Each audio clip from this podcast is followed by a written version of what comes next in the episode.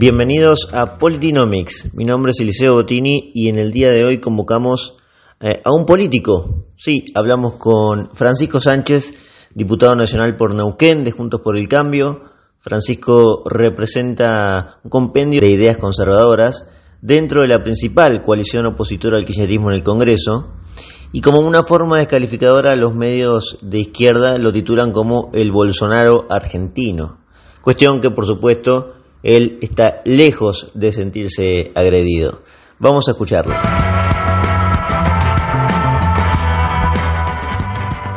Eh, bueno, Francisco, tras un largo paso por el sector privado, te involucraste en la política eh, hace unos años, eh, fuiste elegido presidente del PRO en Neuquén, fuiste concejal local y en diciembre de 2019 te convertiste en diputado nacional por por el Cambio. ¿Qué, ¿Qué, te llevó a orientarte por, por el macrismo, digamos, por, el, por Cambiemos, para meterte en la política? ¿Por qué Cambiemos, básicamente? Bueno, en realidad no, no es el macrismo lo que yo me orienté. En realidad yo me afilié a Recrear en el año 2003. En 2003 se vivía en Argentina una situación muy particular. Veníamos de la crisis del 2001-2002, una crisis muy profunda en Argentina.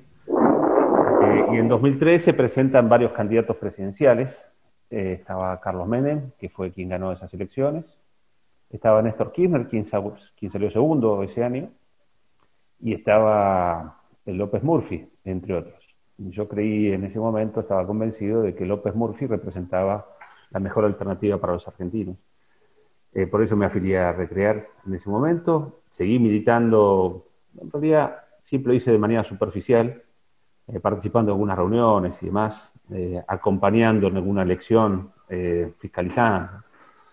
pero después, un poco más adelante, un proceso que no tuvo nada que ver con, mi decisión, ni la de la mayoría, eh, que fue la absorción eh, o la, combinación de fuerzas políticas, y Recrear quedó dentro del esquema del PRO.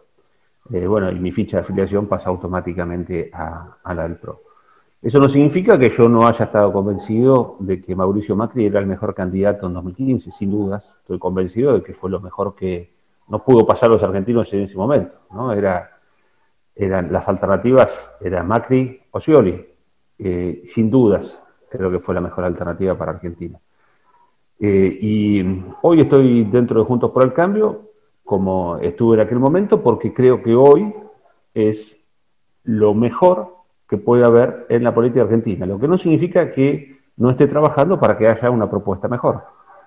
Yo creo que dentro de Juntos por el Cambio, dentro del espacio político en el que estoy, abunda lamentablemente una corriente socialdemócrata socialismo, en definitiva, eh, con buenos modales, pero es socialismo.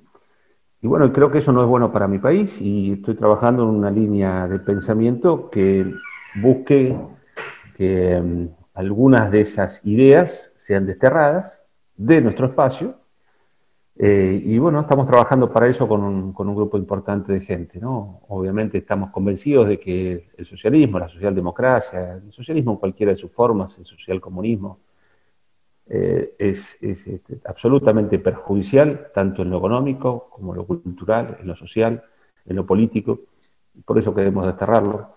Pero bueno, es, todo parte de un proceso, obviamente nadie logra sus objetivos solo, hay que estar asociado vinculado a otras personas que tengan ideas similares y en eso estamos trabajando.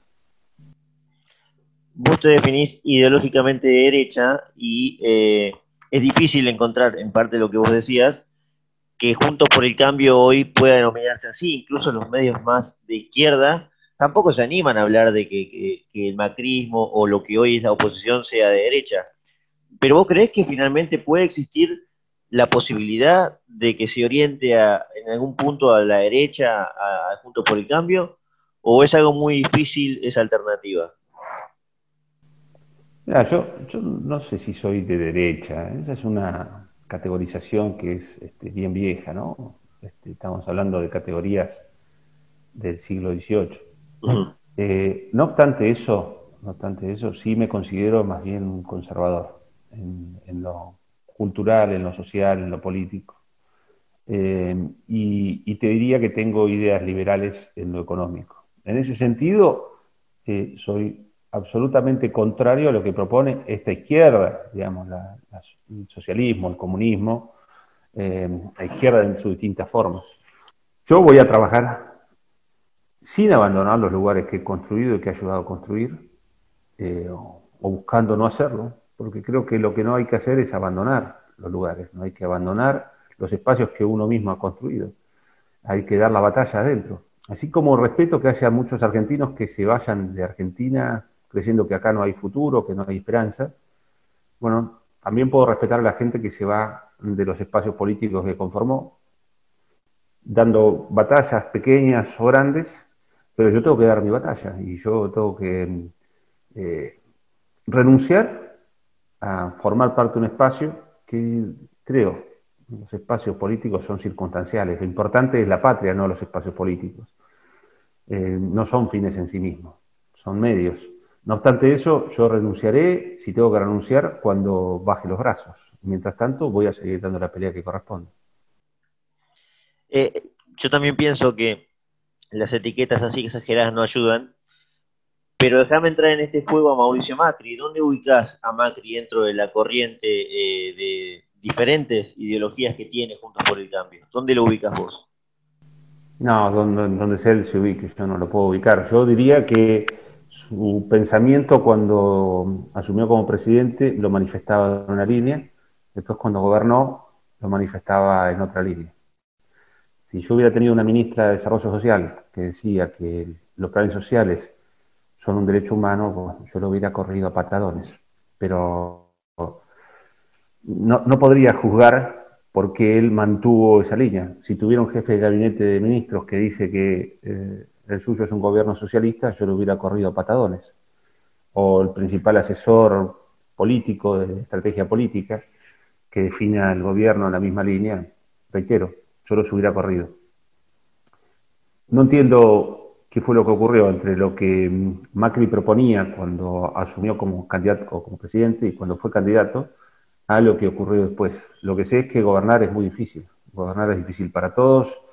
En un contexto político como el que tenemos en Argentina es tan difícil, ¿no? Acá está claro que, eh, bueno, si llevamos tantos años de, yo no diría peronismo en el sentido estricto de, lo que definió Perón, pero sí un peronismo en sus distintas formas, eh, que tiene una determinada tendencia y mecanismos de presión eh, en sus ámbitos de poder, en todos los ámbitos de poder, eh, que, funcionan muy eficientemente, pero después el contexto global.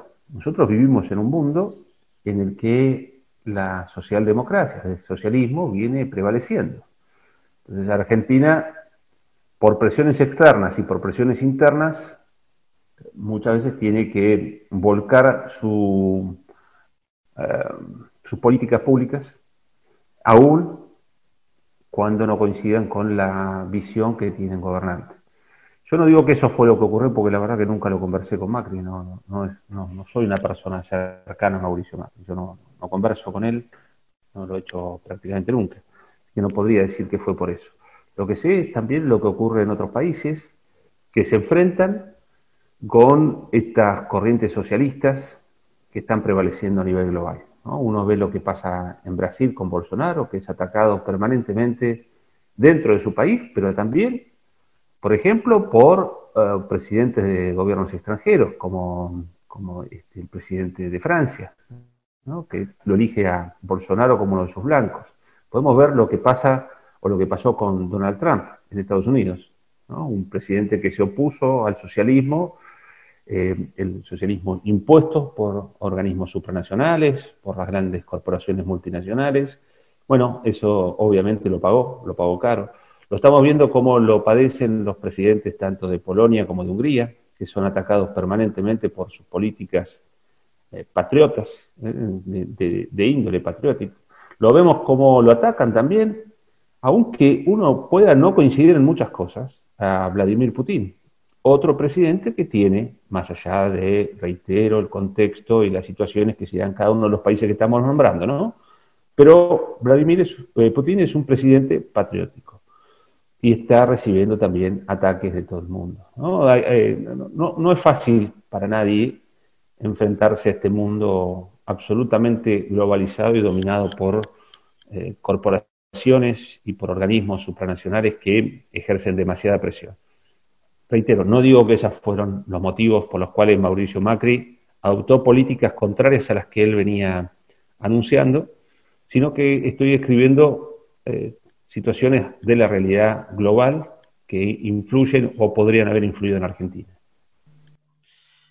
Todos esos presidentes que vos nombrás, Francisco, han ocasionado, especialmente Trump y Bolsonaro, para ir más cercano a la región, una, serie de distorsiones dentro del liberalismo que ha surgido en Argentina en estos últimos años, eh, representado quizás por expert, pero es una corriente mucho más amplia, pero gran parte de ese liberalismo se ha opuesto a, Trump, a Bolsonaro, incluso denomina de populistas a todos ellos, al, gobierno de Polonia y Hungría, y probablemente, eh, a vos Francisco, yo he leído por ahí en Twitter algunos personajes del liberalismo que, suelen ser pro aborto generalmente, eh, te han denominado de facho a vos. Entonces, la pregunta sería, eh, ¿este liberalismo estaría, eh, está conspirando contra esa intención de crear un gobierno un poco más conservador, con ideales sociales más claros?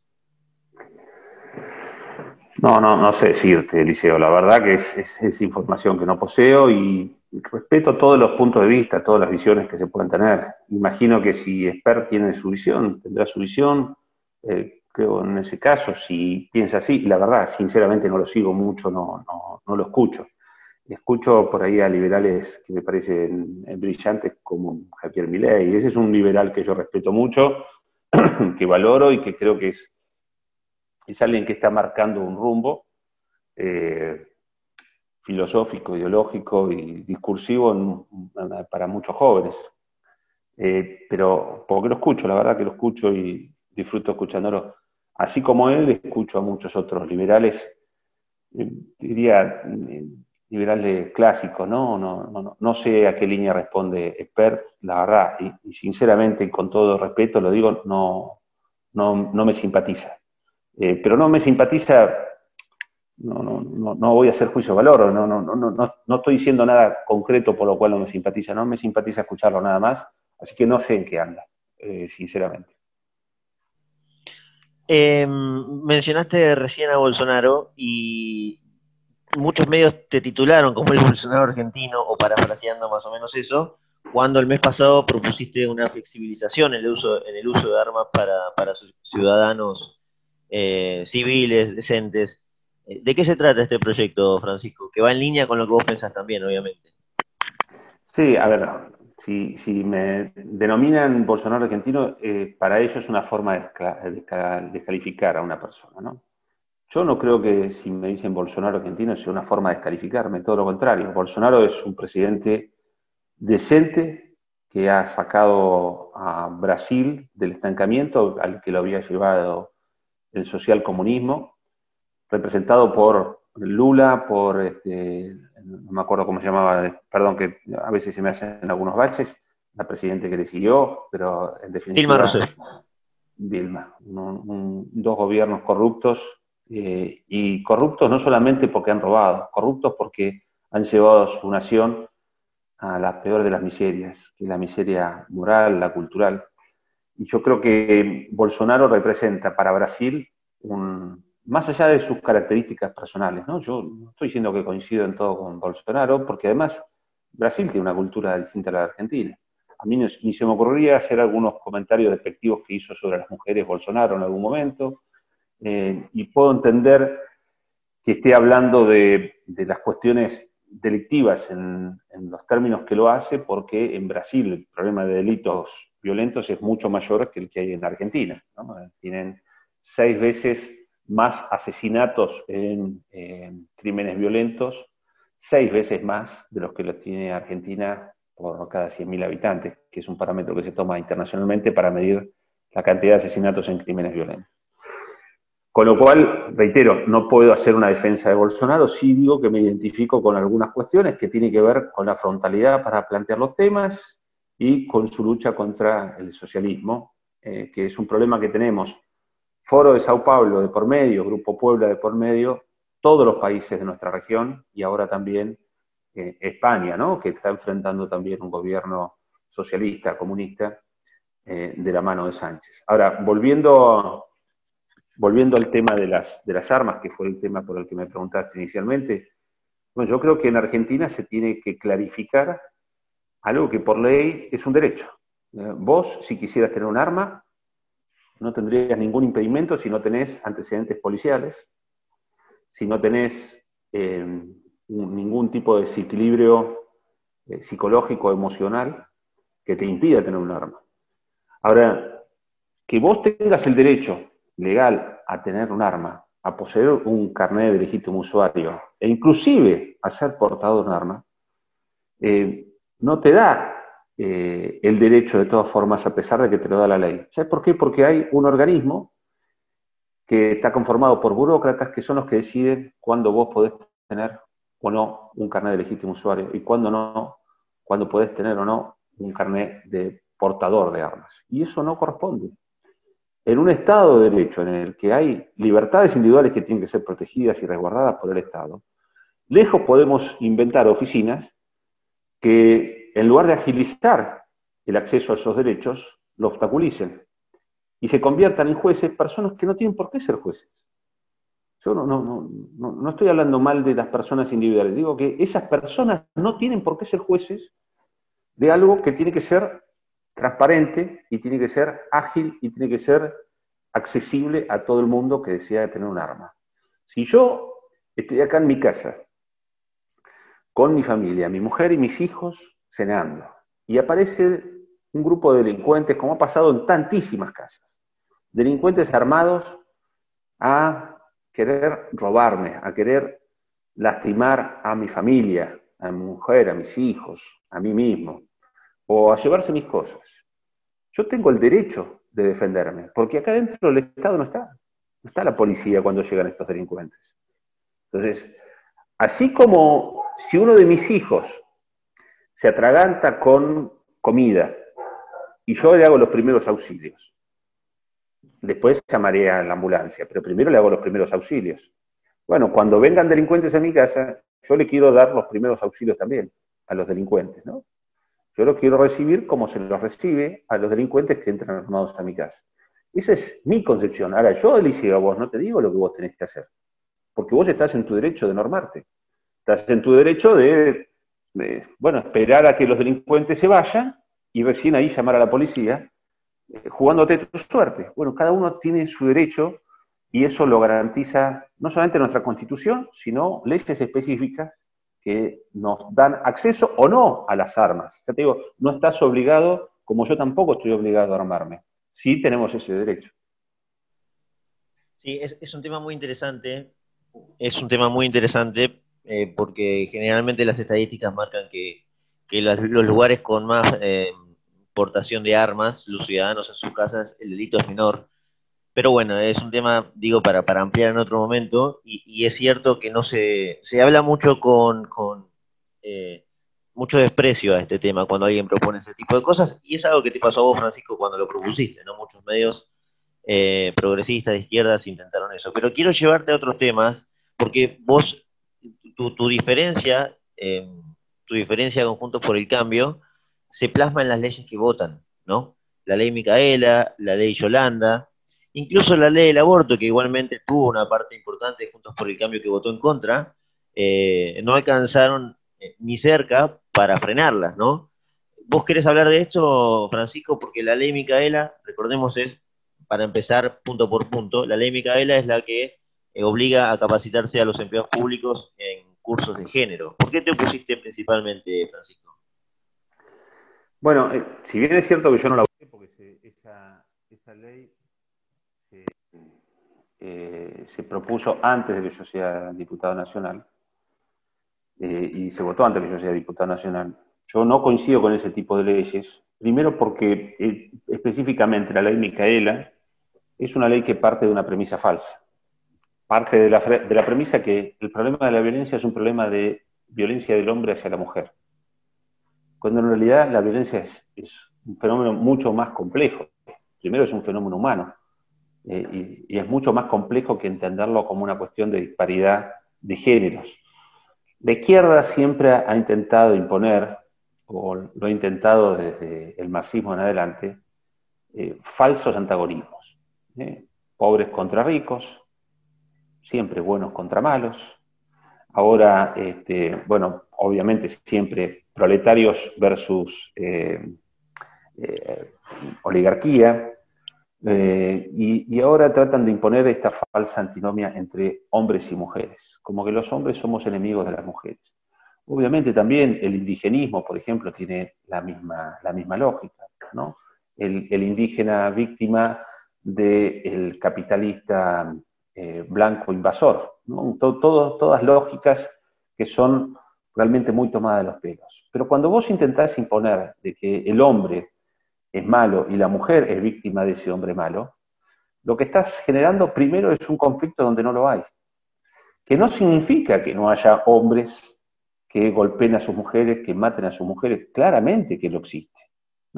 También existen mujeres que matan hombres, también existen mujeres que eh, maltratan a hombres, eh, violencia física y verbal muchas veces. Eh, hay distintas formas de violencia y reitero, no se puede de ninguna manera atacar el problema, un problema real y en muchos casos una tragedia, como es la violencia porque obviamente todos nosotros que fuimos creados, criados de una manera en el que nos enseñaron que el hombre defiende a la mujer, porque el hombre físicamente es más fuerte que la mujer. De ninguna manera nos enseñaron que el hombre tiene que atacar a la mujer. Todo lo contrario, nos enseñaban desde chiquito, a las mujeres no se les pega. Ahora, eh, hay personas que atacan a mujeres, hay hombres cobardes que atacan a mujeres. Ahora, eso, atacarlo, atacar ese problema verdadero que existe, reitero, verdaderamente, y que en muchos casos es un drama, con una ley que lo que intenta es deconstruir a los hombres. Es decir, que los hombres dejemos de ser lo que somos para convertirnos en una cosa distinta, de acuerdo a la lógica de esta corriente ideológica, en la cual los hombres tendríamos que ser, dejar de ser hombres para convertirnos en una cosa insulsa, no masculina, eh, y las mujeres tendrían que dejar de ser eh, los seres femeninos para convertirse también en una cosa intermedia. Bueno, esa es una lógica a la que yo no adhiero, porque tiene una base ideológica. Y yo no tengo ningún problema con que vos tengas una ideología o que el otro tenga otra ideología. Ahora, no me la impongas, no me la impongas. No me obligues a mí a que te escuche tu ideología, y no intentes imponer tu ideología a partir del Estado, porque estas ideologías solamente tienen base, eh, tienen base de sustentación si tiene todos los recursos del Estado a disposición. Se gastan fortunas en sostener este tipo de ideologías y eh, solamente se busca un cambio cultural que no coincide con la raíz ideológica la matriz cultural de nuestra nación de nuestro pueblo. Nuestro pueblo rechaza ese tipo de pensamientos. Sin embargo, lo están metiendo a través del Estado, a través de los medios de comunicación, sostienen ideas, tratan de imponerlas, las están imponiendo, y el que se pone en el medio lo tildan de, a mí me han dicho dinosaurio, me han dicho facho, eh, nazi, me han llegado a decir nazi, eh, porque me opongo a ese tipo de, de ideas, de principios. yo digo, los totalitarios los bolches, por decirlo con, con otros términos, son los que imponen este tipo de ideologías, que son nefastas a mi criterio, porque son ideas que nacen en la cabeza de teóricos y dicen, bueno, vamos a transformar el mundo con estas ideas. ¿Por qué todos tenemos que soportar eso? Nos dicen iglesia y Estado, asunto separado, sin embargo, imponen sus ideologías, primero en las universidades, después en el Estado, después en los medios de comunicación, Después tratan de que nadie piense distinto, entonces te ponen un INADI, te ponen policías del pensamiento, dicen que el que piensa distinto eh, promueve ideas de odio. Eh, bueno, falta poco para que nos clausuren en, en, las redes sociales, que nos impidan pensar lo que pensamos. Entonces estamos en un proceso de intolerancia demasiado grande que yo lo que busco es, al oponerme y al decirlo en voz, en voz alta, a los gritos, si se puede, es que otros se animen y acompañen también, desde la política, porque fuera de la política hay muchos que lo hacen. Em, bueno, con la ley Yolanda pasó algo parecido, ¿no? Y, ahí marcas que fuiste el único diputado que se opuso, que es lo mismo, pero con cursos eh, de capacitación con el medio ambiente, como vos decías, y de la misma forma obligando a los empleados públicos. Sí, de nuevo, el, Estado no está para adoctrinar, el Estado no está para bajarle línea a sus empleados. Si a vos te contrata el Estado para, no sé, ser agente de tránsito, ¿por qué te tienen que venir a adoctrinar, a querer lavar la cabeza? Si vos tenés que ser agente de tránsito. No, no, no. E, e, esto que, quieran usar el Estado para imponer ideologías es nefasto y es de totalitarios. El Estado no les pertenece. El Estado somos todos. Entonces, eh, los que gobiernan el Estado no pueden creerse dueños y tratar de imponer al resto sus propias ideologías. Eso, eso es de totalitarios y yo siempre voy a estar en contra de ese tipo de ideas. Y, hablábamos recién también eh, de la ley del aborto, que vos también te has manifestado en contra, por supuesto, votaste en contra, pero eh, Juntos por el Cambio, digamos que con los votos que tuvo finalmente a favor, terminó dándole una victoria política al, frente de todos, eh, bueno, a fin de año pasado. ¿Qué, análisis hace sobre eso, Francisco? No, a ver, sé que muchas veces se ha, puesto el ojo en Juntos por el Cambio. Ahora yo diría, ¿dónde está el peronismo? El peronismo de Perón no era esta porquería que está ahora. Estos, estos crápulas que están hoy al frente de lo que llaman peronismo han engañado a sus votantes, porque los votó mucha gente que se opone rotundamente al, aborto. Entonces, es cierto que muchos han puesto el, foco en Juntos por el Cambio. El PRO, la, enorme mayoría, votamos en contra del aborto. ¿Eh? Hubo algunos casos excepcionales que votaron a favor. Los radicales, bueno, los radicales son de la Internacional Socialista, están adheridos a la Internacional Socialista. Entonces, a, mí no me sorprende que hayan votado a favor del aborto, muchos de ellos. Eh, el ARI la, mayoría del ARI votó en contra del aborto. Ahora, de Juntos por, eh, del Frente de Todos, votaron todos a favor del aborto, salvo algunos casos excepcionales, algunos casos extraños. Entonces, yo me pregunto, ¿dónde está ese peronismo? ¿Qué pasó con ese peronismo? Y, te diría, como conclusión, el peronismo ha desaparecido, se lo ha morfado este comunismo, este socialismo expresado en la cámpora, el inquinerismo duro. No existe más el peronismo. Que se olviden los votantes del peronismo porque el peronismo murió con Perón, evidentemente. Y si bien hay algunas personas, muchos peronistas en Argentina, que sostienen el peronismo en sus ideas eh, iniciales, que yo las respeto, aunque no las comparto, ¿eh? la doctrina justicialista, la tercera posición a nivel global, eh, una visión de país, que tenía una visión de país a largo plazo, esas cosas yo rescato del peronismo. Aún no adhiriendo, por rescatar algunas cosas que me parecían interesantes. Ahora, ese peronismo ya desapareció. En lo político no está expresado en ninguna línea. Eh, y entonces sí, desde Juntos por el Cambio hubo algunos que acompañaron. La enorme mayoría no, ¿eh? La enorme mayoría estábamos del otro lado. y eso es lo que, entre otras cosas, a mí me sostienen dentro de este espacio para ir cerrando, eh, diputado, eh, también votó en contra de la ley de vacunas para el COVID-19, que es justo el tema que se está hablando bastante eh, a principios de este año, y, lo, lo, lo, lo, junto con la pregunta de cuál es la observación que tiene sobre el gobierno del Frente de Todos en este año, sobre la gestión. La segunda es larguísima, pero bueno, vamos a tratar. Lo, que pasa es que, claro, eh, es difícil de descartar la función del gobierno la gestión con lo, con lo actual que es la vacuna, ¿no? obviamente, obviamente. Mirá, yo voté en contra del proyecto de, de la vacuna, primero porque entiendo que cualquier vacuna no puede ser obligatoria. Después que todo el proceso tiene que ser muy transparente. Nosotros no podemos quedar presos acá se dio un proceso muy, muy, muy complejo. ¿no?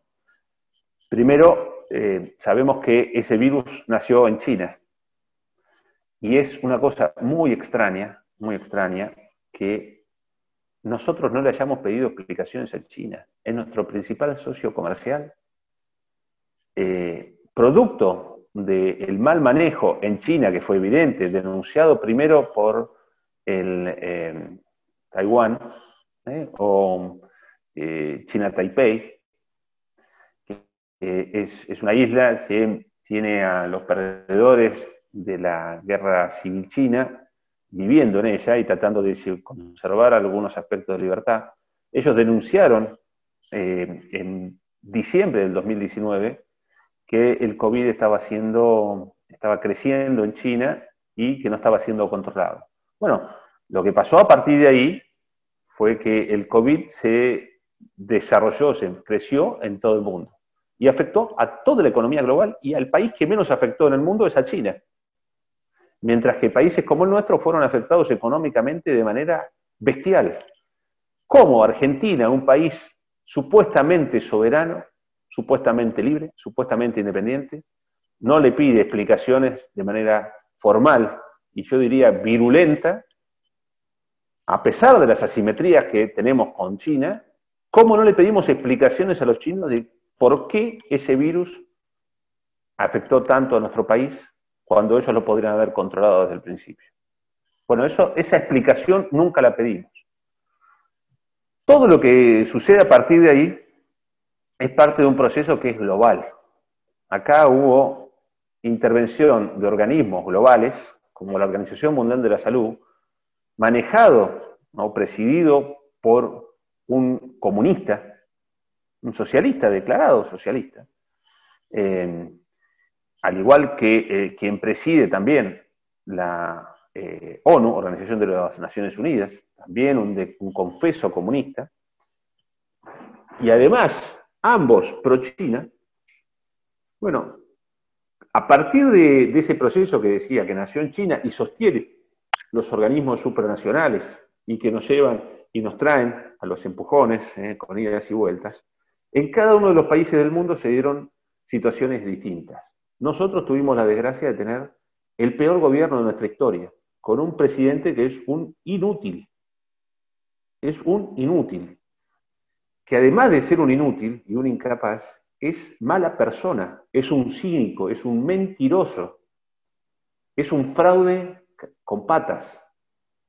Eh, tenemos al peor presidente que podríamos tener y lamento que los argentinos tengamos que padecer a semejante crápula como presidente de la nación, que todo lo que hizo, todo lo que hizo fue en contra de los argentinos.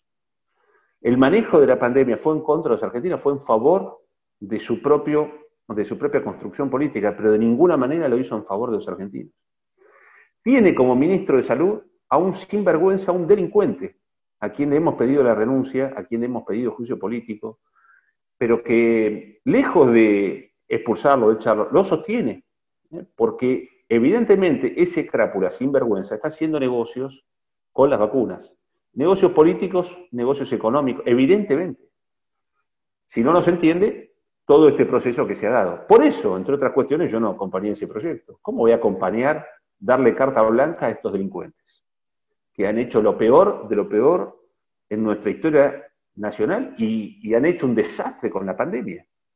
No se le puede dar jamás carta blanca a esta gente. No se le puede votar nada. Y yo no les voy a votar nunca nada. Porque es gente con malas intenciones, es gente mala. Eh, Francisco, no quiero irme sin dejar de preguntarte sobre eh, un, nuevo pañuelo, pañuelo que empieza a agitarse, que es el pañuelo naranja, después del pañuelo verde. Y vos lo mencionaste hacia la pasada, y antes de irme quisiera preguntarte cómo votarías a esta campaña federal que hace rato se viene promoviendo, que tiene que ver con Iglesia y Estado asuntos separados. Eh, lo que pasa es que no sé de qué se trata la campaña. Hoy la Iglesia y el Estado son asuntos separados. Hoy no hay una iglesia dentro del Estado. Lo que hay es, en el artículo segundo de la Constitución Nacional, dice con, mucha claridad que el Estado argentino sostiene el culto católico, apostólico romano.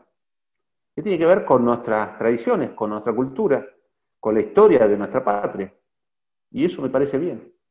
Cualquier nación que se digne de tal se hace fuerte también cuando tiene una idea de trascendencia, que es lo que ha conseguido China, por ejemplo, con, las diferencias que uno pueda tener con un país como ese.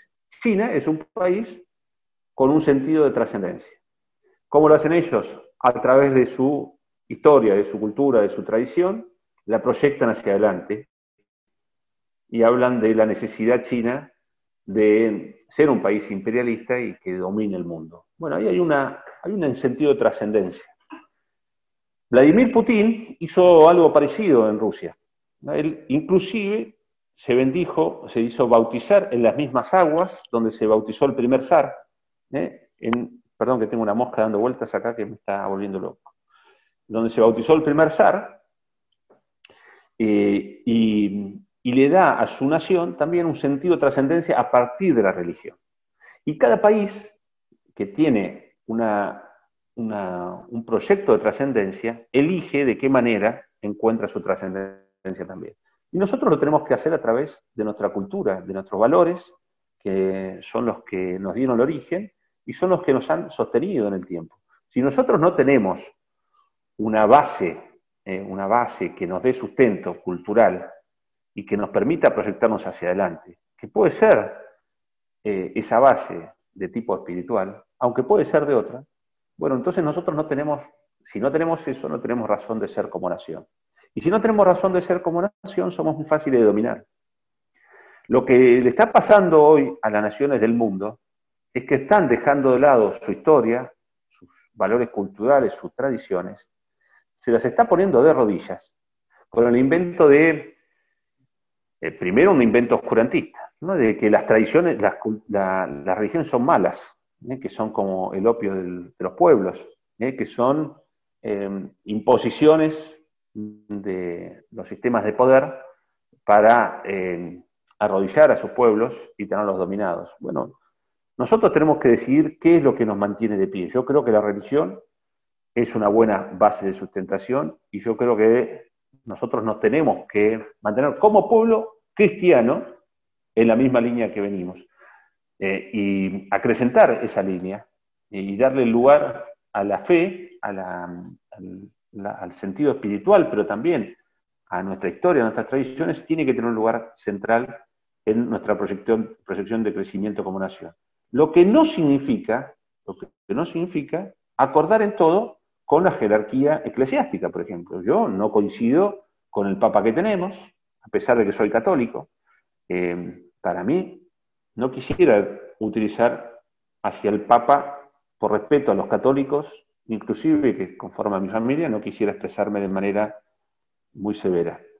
Pero así como con el Papa puedo tener diferencias, también las tengo, sin dudas, con la Conferencia Episcopal Argentina, que en el debate del aborto se escondieron, desaparecieron, no fueron eh, pastores de este rebaño, ni por cerca. Se convirtieron en un grupo de cobardes, lo mismo que el Papa. Si el Papa nació en Argentina, hizo toda su vida en Argentina y es argentino, y en una discusión como la del aborto no se tomó un vuelo y vino a Argentina a tratar de revertir la situación, es que no es un buen pastor de este rebaño. Eh, pero reitero, esa es la jerarquía eclesiástica que no tiene que ver necesariamente con un pueblo cristiano que tiene una determinada cultura y una determinada tradición y tiene valores, una cosmovisión cristiana. ¿Eh? Seas o no religioso, la cosmovisión nuestra es cristiana. Con lo cual, yo de ninguna manera voy a estar a favor de que se descarte esta cosmovisión eh, que tenemos como patria, eminentemente cristiana. Un placer, Francisco. ¿eh? Muchas gracias. Gracias a vos, Eliseo. Un gusto, ¿eh? Un abrazo.